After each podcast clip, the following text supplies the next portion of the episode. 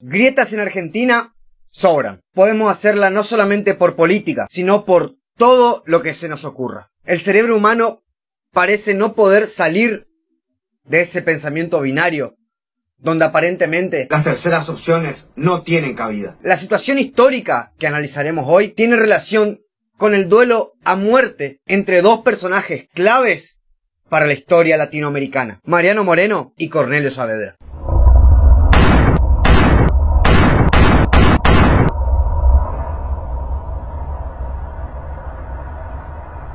Nos cuenta el historiador José María Rosa que, en un festejo organizado por los oficiales de los patricios, uno de los grupos militares del Río de la Plata, allá por 1810, Saavedra y su esposa habrían recibido lugares de honor, y que un capitán retirado llamado Atanasio Duarte, que, además, estaba bajo los efectos del alcohol, los había saludado como los futuros monarcas de América.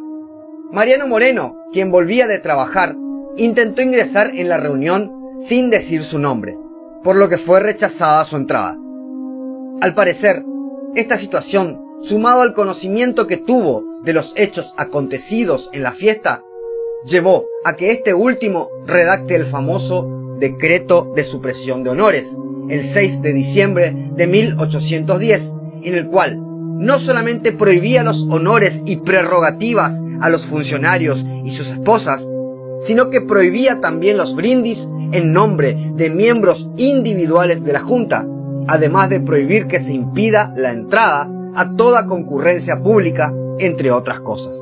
Para José María Rosa, Moreno solo quiso molestar a Saavedra con esta redacción legal, además de insultar al pueblo cuando en el decreto lo calificaba a este de desprovisto de luces o por denominarlo vulgo. Pero para la historiadora Marcela Ternavasio, el decreto en realidad demostraba las verdaderas reglas del republicanismo con las que debían actuar los funcionarios públicos, haciendo gran hincapié en las igualdades de los miembros de la Junta de Mayo y traspasando el mando militar de Saavedra a la Junta en su totalidad. Para esta historiadora, este último punto es el más importante, pues privaba al presidente de la Junta de una de las prerrogativas del depuesto virrey. Conclusiones. Si bien pudo el actuar de Moreno reflejar una reacción de odio y bronca hacia el presidente de la Junta, actitud que se ve reflejada en algunas frases que ocupó en el texto. No por ello el decreto deja de ser, en mi opinión, un acto de rebeldía hacia caracteres despóticos, autoritarios y desiguales heredados del anterior gobierno. Si con este movimiento realizado en mayo buscaban de alguna manera marcar una diferencia respecto del anterior gobierno español, este decreto sería, sin dudas, uno de sus más grandes logros.